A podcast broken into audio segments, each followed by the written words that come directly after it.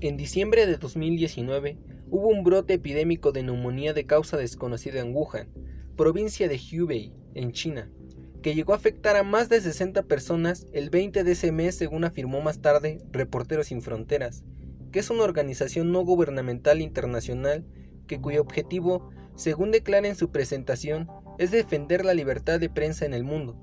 Bueno, y según el Centro Chino para el Control y Prevención de Enfermedades, el CCDC, el 29 de diciembre un hospital en Wuhan admitió cuatro individuos con neumonía, quienes trabajaban en un mercado de esa ciudad. El hospital reportó esto al CCDC, cuyo equipo en la ciudad inició una investigación. El equipo encontró más casos relacionados al mercado, y el 30 de diciembre las autoridades de salud de Wuhan reportaron los casos al CCDC,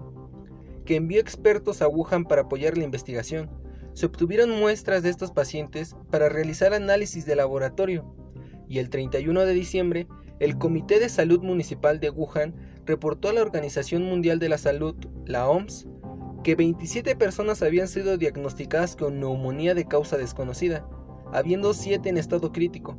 La mayoría de estos casos eran trabajadores del mencionado mercado. El 12 de enero de 2020, las autoridades chinas habían confirmado la existencia de 41 personas infectadas con el nuevo virus, quienes comenzaron a sentir síntomas entre el 8 de diciembre de 2019 y el 2 de enero de 2020, los cuales incluían fiebre, malestar, tos seca, dificultad para respirar y fallos respiratorios.